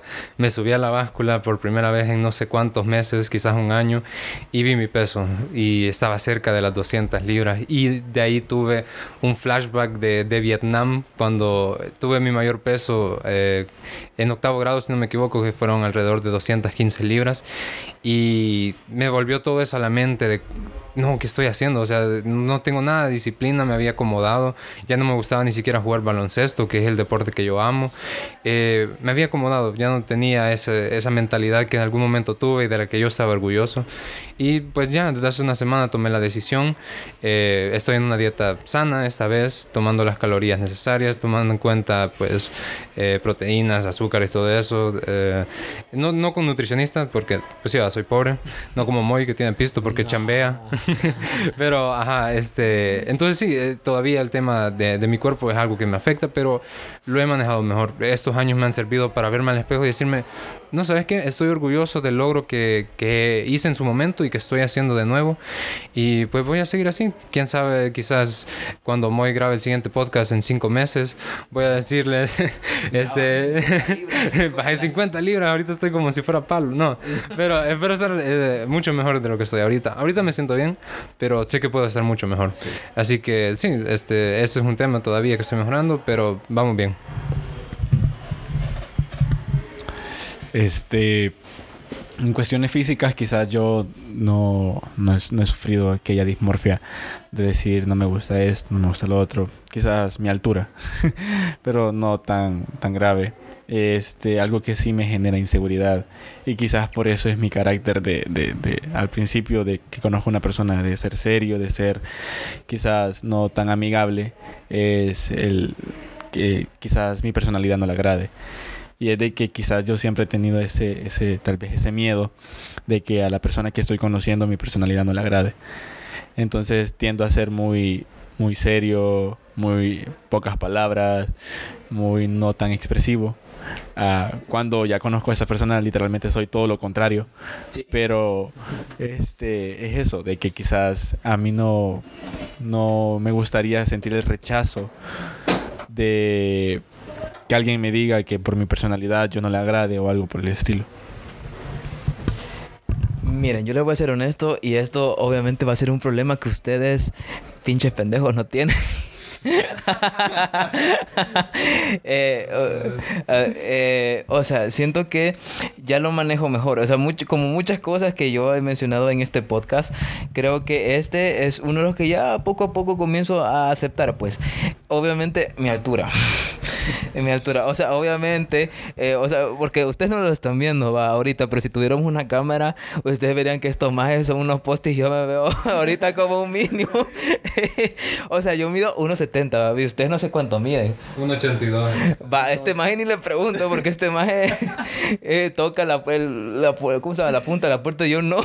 Entonces, ajá. Obviamente o sea, lo quieran o no, eh, sí, cierto modo la cultura te pone una inseguridad porque hay muchas cheras, ¿no? Que les gustan así, ¿no? Que hombres altos. Y sí siento que algunas veces ha pasado que selectivamente a mí, por ejemplo, me han dicho, eh, o sea, o no, no me han dicho directamente, pero sí me han dado a entender que quizás el único defecto que me pueden encontrar es la altura. Y obviamente eso te queda como, fuera. O sea, porque, ajá. Pero ya después es como que, después con el tiempo, con todas estas cosas que les he comentado, ya es como, ay, no, puedo, no lo puedo cambiar. O sea, no me puedo mortificar por algo que literalmente no puedo cambiar. A menos que haga como en South Park, que me implante piernas para verme más alto. no sé si vieron ese episodio. No, pero me imagino. Es que hay un episodio de South Park donde un, un protagonista que se llama Kyle quiere meterse a un equipo de, de básquetbol. Entonces él es bien chiquito. Entonces para entrar al, al, campeonato de básquetbol, primero se hace una cirugía para hacerse negro. para hacerse negro y se pone implante para hacerse más alto. y lo peor es que al final, y lo peor es que las rodillas, los implantes son testículos. Entonces. Entonces, cuando el maje va eh, salta para poner la canasta y cae al suelo, la pierna le explota. y te una cosa tan grotesca ese episodio. Ese episodio sí me perturbaba. Yo lo vi como cuando tenía 15 años. Puta. Sí, eh, lo peor es que hay un. Eh, no, eso, pero eso no es lo más turbio. En ese episodio hay un. El papá de Kyle se vuelve un delfín. Literalmente le hace una, una puta cirugía para parecerse un delfín y tiene aquí un oráculo. Eh, sí, les juro, les juro. Es bien asqueroso, pero me desvío del tema. El punto aquí es de que.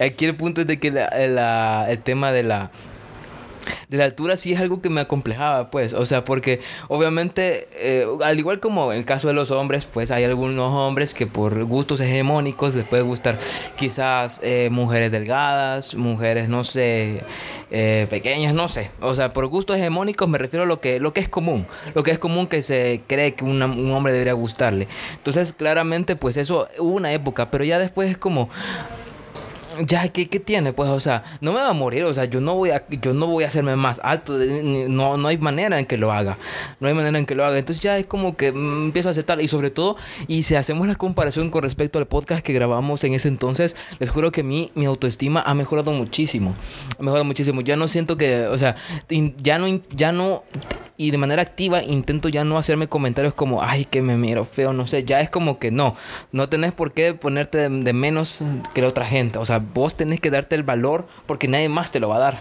nadie más te va a dar el valor que vos mismo mereces, o sea, si alguien te tiene que ver guapo, sos vos mismo, sos vos mismo, y eh, llegar a esa conclusión es difícil, pues, porque no es como que, de nuevo, el amor propio, que ya lo he hablado un chingo de veces, pero el amor propio no es algo fácil, va, pero llegar a eso, decir, no, te estás enforzando, eh, tenés esto, tenés lo otro. Reconocerte y agradecerte cada momento es lo importante.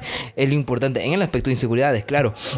Ahora, yo quisiera hablarles ya, obviamente las inseguridades están relacionadas específicamente, eh, generalmente eh, en cuanto a gustarle a una persona o lo que las personas van a pensar de ti.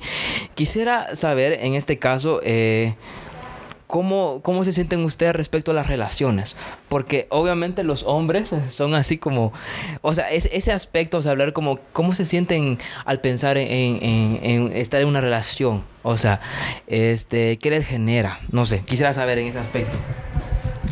Pues en mi situación actual, eh, estoy en mi primera relación formal con mi novia que ya casi tenemos dos años de estar juntos. Y pues quizás han sido los momentos más felices de mi vida. Oh. ¿no? Eh, eh, ella es una persona increíble que pues me entiende bastante. No somos nada parecidos, tenemos gustos bien distintos, pero eso creo que también ayuda a la relación, ¿no? a conocer cosas nuevas, a tener nuevas experiencias, a compartir momentos donde uno aprende del otro. Y sí, o sea, yo siempre vi las relaciones como algo increíble. Yo recuerdo que eh, siempre quería tener una relación, ¿no? Y eso me generó problemas también, ¿no? Porque a veces quizás buscaban las personas inadecuadas para una relación. Y eso, pues, tuve varios eventos canónicos y, y desarrollo de personaje de que fui a una película podría ser. Pero sí, yo siento que las relaciones específicamente amorosas eh, son algo increíbles, eh, pero cuando uno está preparado, ahí está la cosa. Eh, a mí me tomó un año y un par de meses estar preparado verdaderamente para una relación porque yo tenía un apego emocional tan horrible que yo parecía bichito de cinco años. O sea, necesitaba estar hablando constantemente con esa persona, que esa persona me reafirmara que me amaba.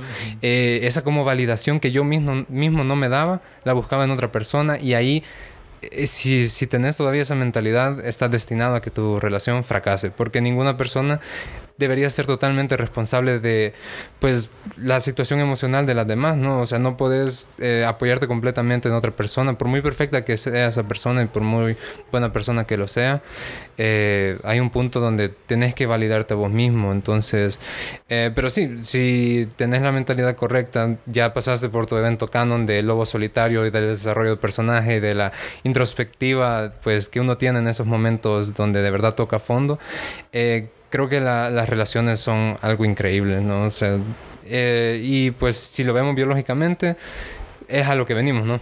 a buscar a nuestra pareja y pues si se da la eh, situación correcta, pues a procrear, a procrear y pues todo ese tema, ¿no? Pero eh, sí, es algo que las amistades no te pueden ofrecer.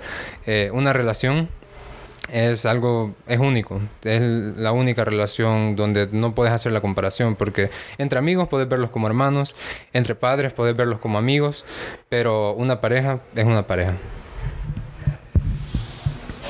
Vos, mi estimado.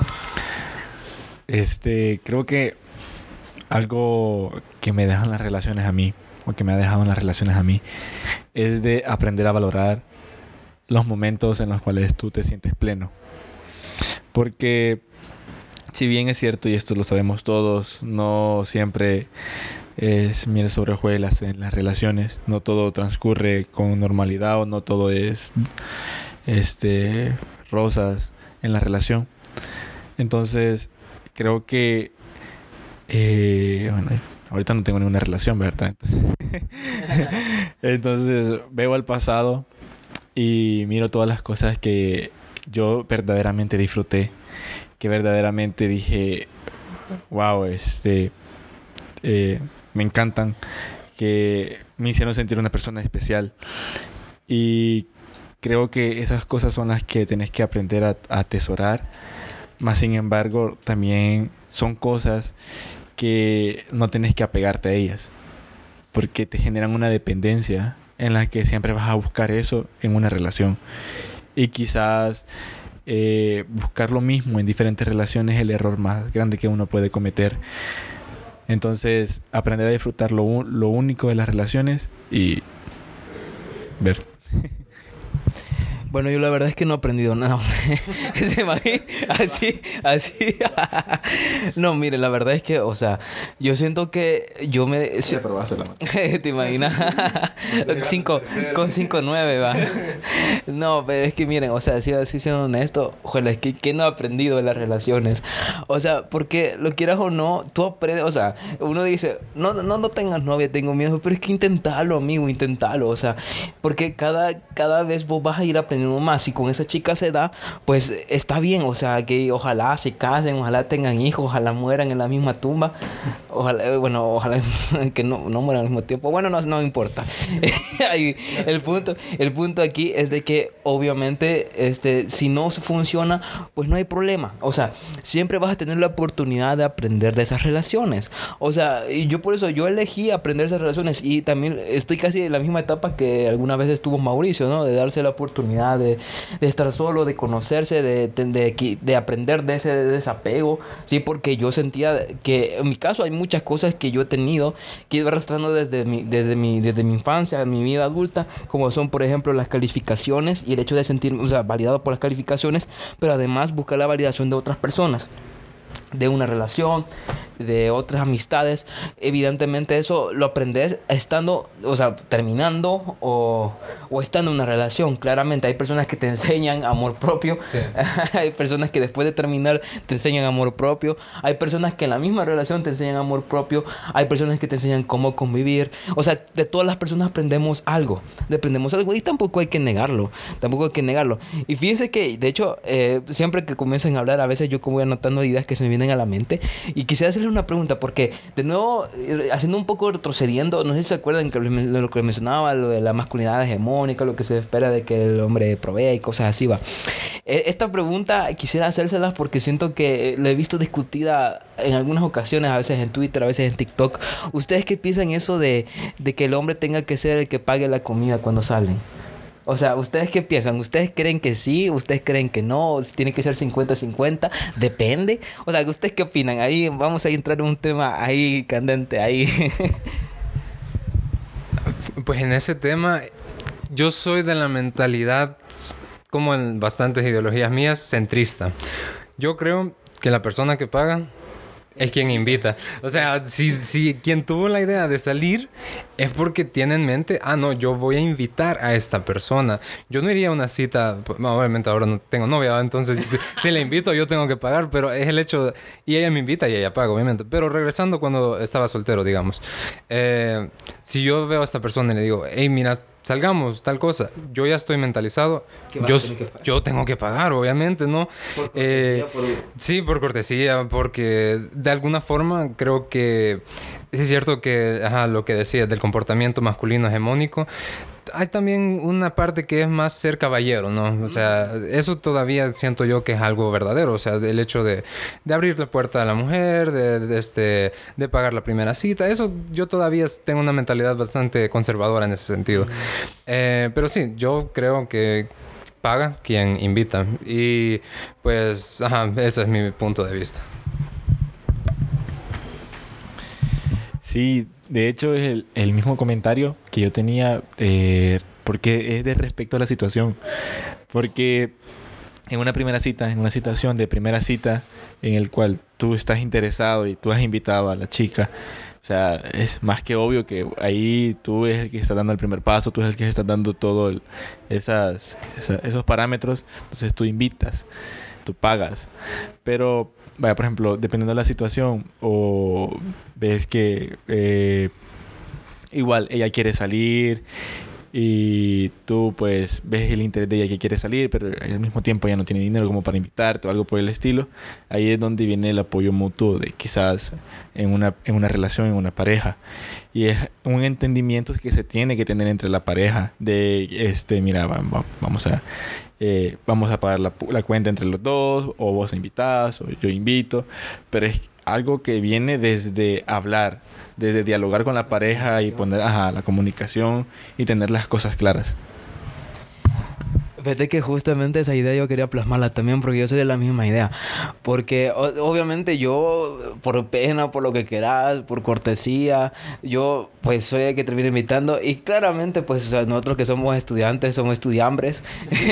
o sea, obviamente sale caro a veces, ¿va? También dependiendo, dependiendo qué es la cita. Porque si es una salida al cine, sí sale caro. Sí. sí sale caro porque esas cosas, solo las palomitas cuestan dos almuerzos. No, diez almuerzos, no cuatro almuerzos de la UCA cuesta una, unas palomitas del Cinemark. O sea, te lo juro. Entonces... 20 almuerzos de la UES. Cabal, 20 almuerzos de la UES. El punto es ese, de que obviamente una salida... Y claro, o, sea, aquí hablamos también de disponibilidades económicas, pues porque no es como que trabajemos, pues, o sea, dependemos aún económicamente de nuestro país, en nuestro contexto, va.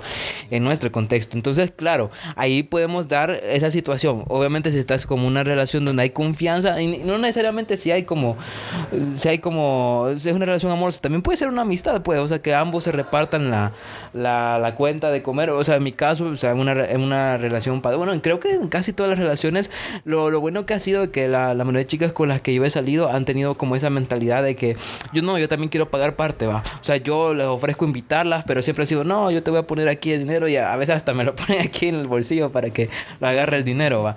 Entonces, claro, yo he tenido la suerte de eso, de que tener esa, o por lo menos de esas chicas que no solamente son como, ah, sí, pagámelo, sino que es como, yo, por lo menos déjame ponerte esto, déjame ponerte otro, déjame invitarte después a esto. Entonces, e, esa clase de cosas a mí me gusta, pero obviamente yo no las vengo esperando con eso, pues no que me lo devuelvan, va. Pero claro, o sea, en una relación, pues, con no, no siempre vas a tener dinero y resulta mucho más accesible si ustedes quieren darse ese lujito de comer juntos, resulta más accesible que ambos paguen, pues. O sea, obviamente si quieren darse el lujo a que uno solo pague, porque es más fácil que repartirse la cuenta entre los dos que, que pagar que solo uno, porque el otro se queda sin dinero para, para invitar, va. Entonces, en mi caso, es, es, eso. Pero he visto que, o sea, por lo menos en en TikTok, que es la, la, la, cosa más, la red social por excelencia para perpetuar estereotipos y cosas así, que es como que he visto mujeres a veces como quejándose de que, el hombre que te invita es una red flag.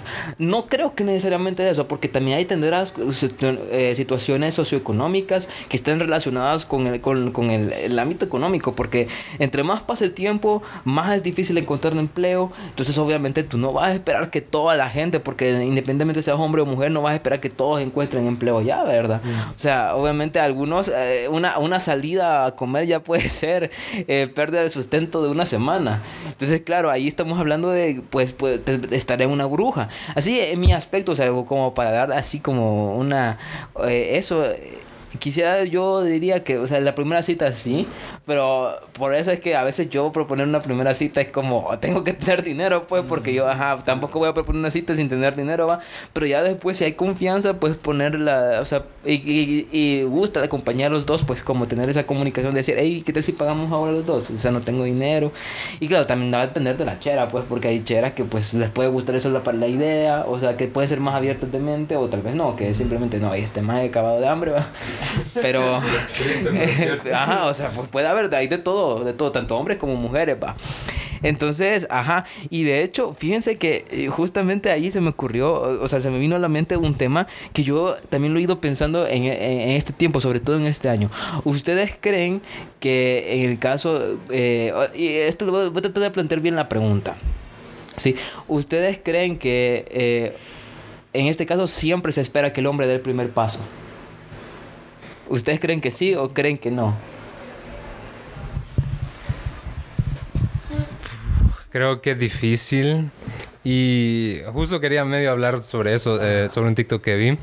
Eh, ya adelantando un poco más. Eh, era un video de una chera española, si no me equivoco, que ella le había propuesto matrimonio a, a, a, a, su, a su novio, ¿no?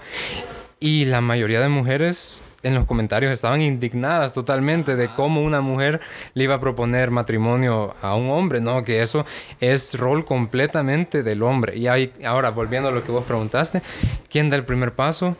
Creo que depende bastante de la persona, porque eh, yo pues cuando me gustaba alguna chera, a mí me costaba un montón dar el primer paso. Yo he sido alguien increíblemente penoso y me cuesta, me cuesta arrancar. Entonces necesito como una señal que yo vea clara y diga, ah, no, aquí sí, si voy, voy seguro de que la respuesta es más probable que sea un sí que un no. Porque me pasó varias veces que era un no. yo, este, eh, yo creía que habían señales y al final solo era amistad o la persona era amable, ¿no? El típico, el típico cliché de la chera que es amable. Ah, eh, pero sí, o sea, creo que hay, hay personas, eh, digo, hay cheras, eh, bueno, personas en general, no, pero ahora hay cheras que, que ellas tienen la valentía de tomar el primer paso y de verdad que valen oro esas cheras. Eh, mi novia, ella medio tomó el primer paso conmigo. Yo eh, recuerdo el primer día que nos vimos, nos quedamos así, como que fue amor a primera vista, nos quedamos los dos. Y, pero la primera vez que hablamos, ella se acercó a mí eh, y me dijo, hey, ¿qué tal? ¿Cómo estás? ¿Cómo te llamas? No sé qué. Con una gran confianza. Este, incluso yo estaba jugando un jueguito en mi teléfono y ella me dijo, ¿qué estás haciendo? Y me agarró el teléfono así como si nada. Y yo como, wow, wow. O sea, me, me cautivó. Esto es nuevo. Eso es nuevo. Sí. el hombre, el hombre, la mujer es buscando su hombre ideal. El hombre viendo a la cajera del McDonald's. Cabal. Que, como, ajá, como ese GIF de, de Batman, Lego Batman. O sea, ese momento. Eh, y ella dio un primer paso. Ella me contó que ya estaba nerviosa de acercarse, pero yo la vi tan confiada que eh, eso me dio la pauta a mí. Ah, no ahora yo soy el que va a buscar la confianza. Y sí, al día siguiente, eh, después de salir de, le dije, hey, mira, este, ¿quieres salir? Tal. Y pues ahí empezó todo, ¿no? Pero creo que depende de la persona. Y sí, es, ¿quién da el primer paso? Es de nuevo, ¿quién tiene mayor interés, siento yo. Mira, en mi caso, yo nunca he conocido a alguien que dé el primer paso. O sea, es que, o sea, como te digo, sesgo de experiencia, de nuevo.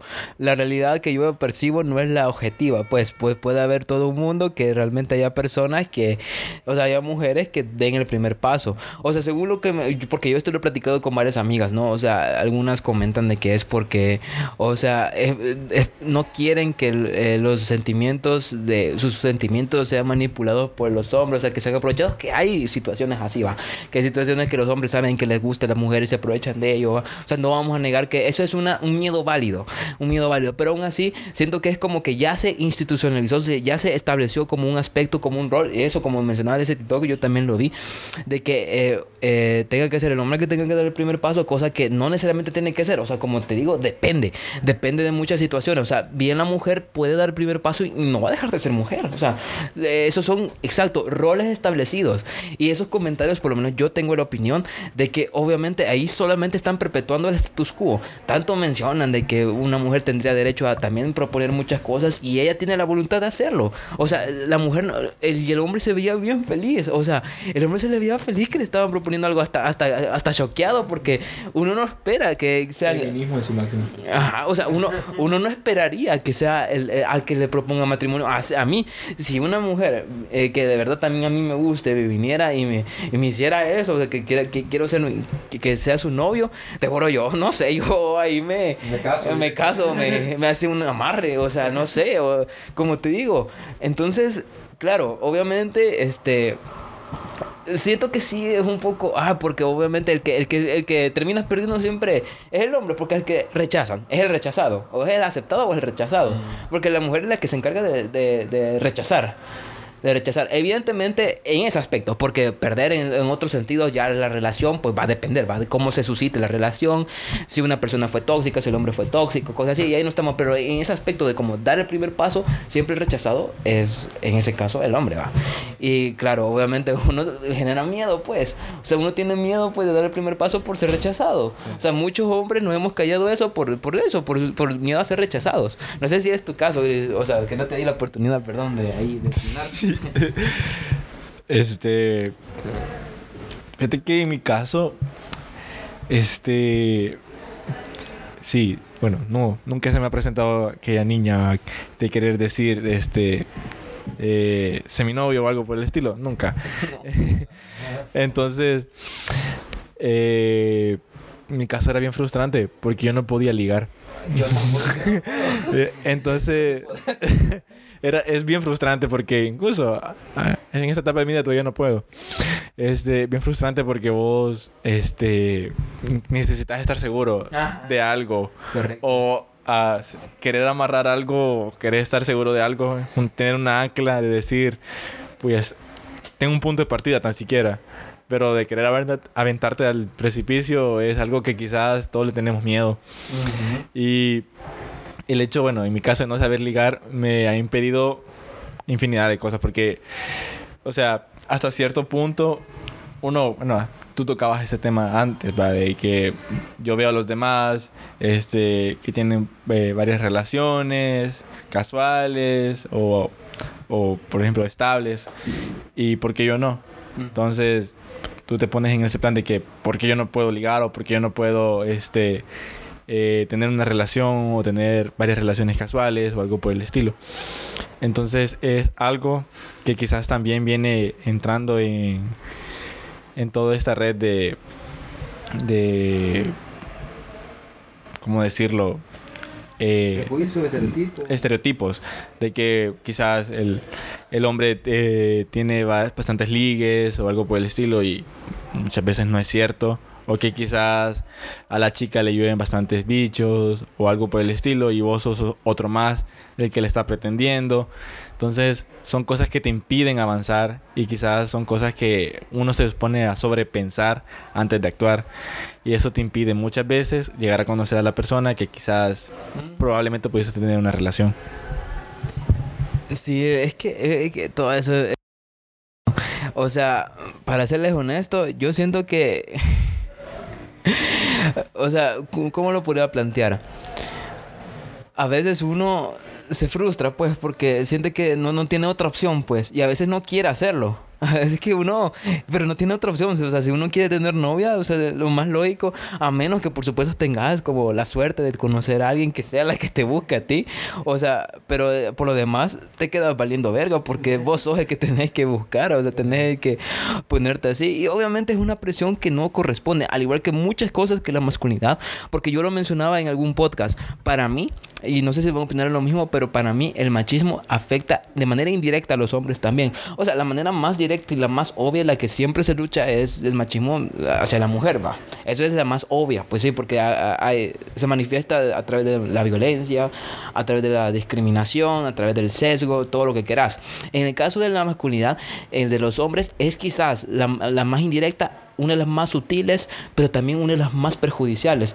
Porque obviamente el machismo afecta de tal forma de que, por ejemplo, esa situación de que los hombres no deban llorar o que no transmitan sus sentimientos, todo lo que acabamos de hacer ahorita, de expresarnos cómo nos sentimos respecto a conocer a una persona, de tener citas, sobre qué, a cómo contarlas, todas esas cosas son una antítesis de lo que propone la masculinidad tóxica, de la masculinidad hegemónica. Todo lo que acabamos de decir ahorita es una antítesis de eso. ¿Por qué? Porque propone que ser un hombre es un hombre que no tiene que no, no debe mostrar sus sentimientos para mantenerse fuerte, para mantenerse fuerte. Y obviamente, ¿qué pasa cuando una cultura es machista? provoca que esos pensamientos se impregnen sobre el hombre y generen más, eh, arrastren más problemas de los que ya tienen. Si un hombre sufre depresión y además está imponiendo en una sociedad machista, va a tener un hombre que no sabe cómo expresar esas emociones y que se las guarda. Y ahí donde las tasas de suicidio. Porque el hombre nunca va a llevar las herramientas y cuando las intenta buscar, se lo invalidan por querer buscarlas. Pues porque no, el hombre no debe llorar. Un hombre no debe sentirse así. Y claro, por eso les digo que el machismo afecta de manera indirecta a los hombres. O sea, es un, es un ciclo que perpetúa. Es un perpetúa. A veces la misma sociedad machista genera nuevas personas que son machistas, pero al mismo tiempo genera que los hombres que intentan buscar un cambio se sientan obstaculizados por una sociedad que les impide hacer eso, que les impide buscar ayuda, que les impide expresar sus emociones y de nuevo que la tasa de suicidio sea inclusive mayor en el caso de los hombres porque no saben contarlo. Y algo que no les iba que no, que no, les había mencionado, que lo mencioné en la introducción, el caso está de que eh, es noviembre es el mes de la salud mental para el hombre. No sé si sabían eso. Sí. Es el mes de la salud mental para el hombre. Obviamente, no todas las personas lo saben porque eh, eh, por alguna extraña razón, mm, por eso mismo, por la sociedad, por la manera en cómo está estructurada, por el status quo, no está tan visibilizado, ¿no? Como, por ejemplo, el 8M, que las intenciones pueden ser válidas, este, las las no que son válidas de hecho este cualquier otra cualquier otro movimiento social eh, tiene sus posiciones válidas para las cuales ejercerse igual esto que la, salud la salud mental del hombre y por alguna extraña razón este no, no, no hace tanto eco por, este, eh, por alguna extraña razón siento que esto no hace tanto eco. ¿Por qué piensan eso? ¿Por qué creen que no está tan visibilizado la salud mental del hombre?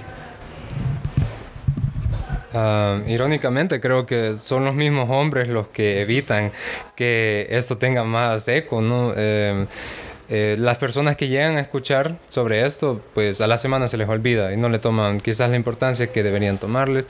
Y hay otras personas que directamente buscan destruir la idea, ¿no? Dicen, ah, este, eso de la salud mental es basura, eso no existe, no sé qué. Yo tengo tantos años y nunca he estado triste. Y quizás lo han estado, pero no han sabido qué es lo que sentían, ¿no? Quizás su depresión se transformó en ira. Y hay bastantes hombres que tienen problemas de ira.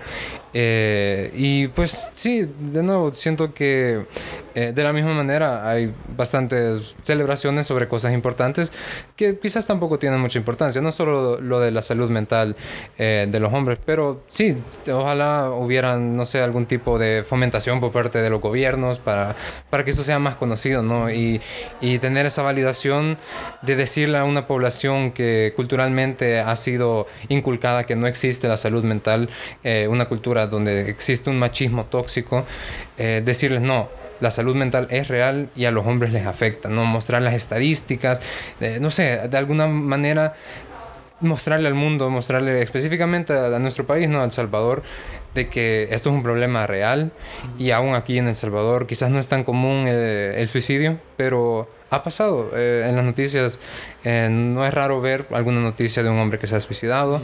Eh, y pues en otros países de Latinoamérica sobre niños que también se han suicidado. Y algunas no llegan a las noticias. Yo conocí a una compañera que sufrió un tema bastante difícil con pues, el suicidio dentro de su familia. No voy a dar muchos detalles, pero sí, uno puede ver a la esquina y no sabe ¿Qué, por qué está pasando o qué fue lo que ha pasado sobre ese tema, ¿no? Pero sí, ojalá se diera más fomento sobre ese tema, sobre la salud mental de los hombres y pues sí, eh, si eso le sirve a alguien para pues, buscar ayuda, buscar información acerca de eso, pues sí, que sepan que hay números donde uno puede hablar, si es que de verdad están en lo más bajo que, que están, ¿no? las, las, los números estos de ayuda para suicidio, o simplemente información en internet acerca de lo que estás pasando, ¿no? La depresión es normal y se puede superar. Creo que eh, nosotros mismos hemos construido un ambiente en el cual menospreciamos la salud mental, no solo del hombre, también de, todos los entornos que conforman la comunidad. Pero específicamente del hombre es más atacada y tal vez menos visibilizada por el simple hecho de que son ellos mismos quienes no le prestan interés a querer visibilizar este hecho.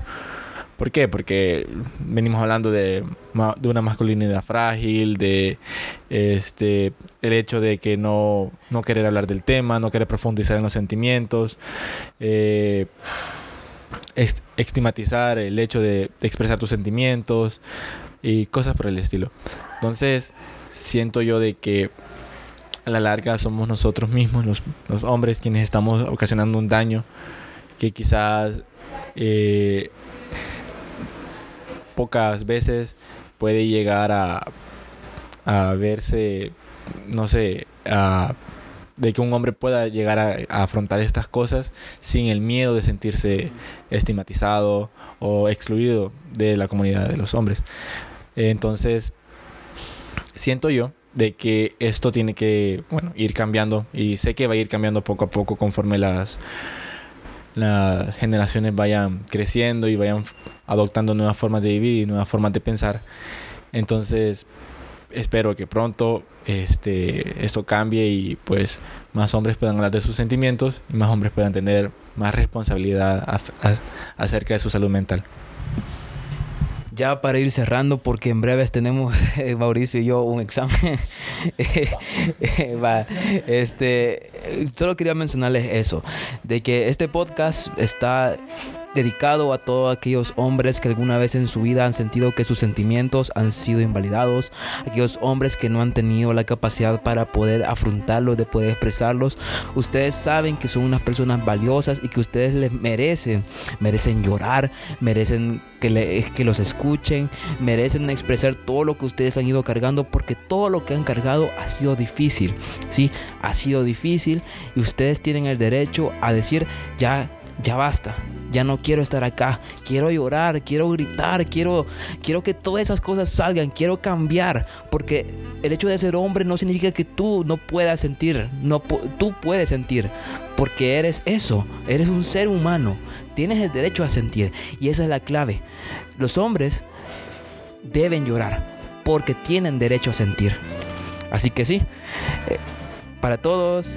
Gracias a Christopher, gracias a Mauricio por haber venido a este podcast, haber hablado desde el corazón, haber dicho todas las cosas. Faltan muchas, pero el tiempo se nos come tal vez en otra ocasión. Y nada, que siempre hay una oportunidad como para poder hablarlo y discutirlo. El mero hecho de haber hecho, hecho este podcast es el claro ejemplo de que expresarlo, expresar las cosas que uno siente como hombre, es mejor que guardárselas. Así que sí, muchas gracias por escuchar.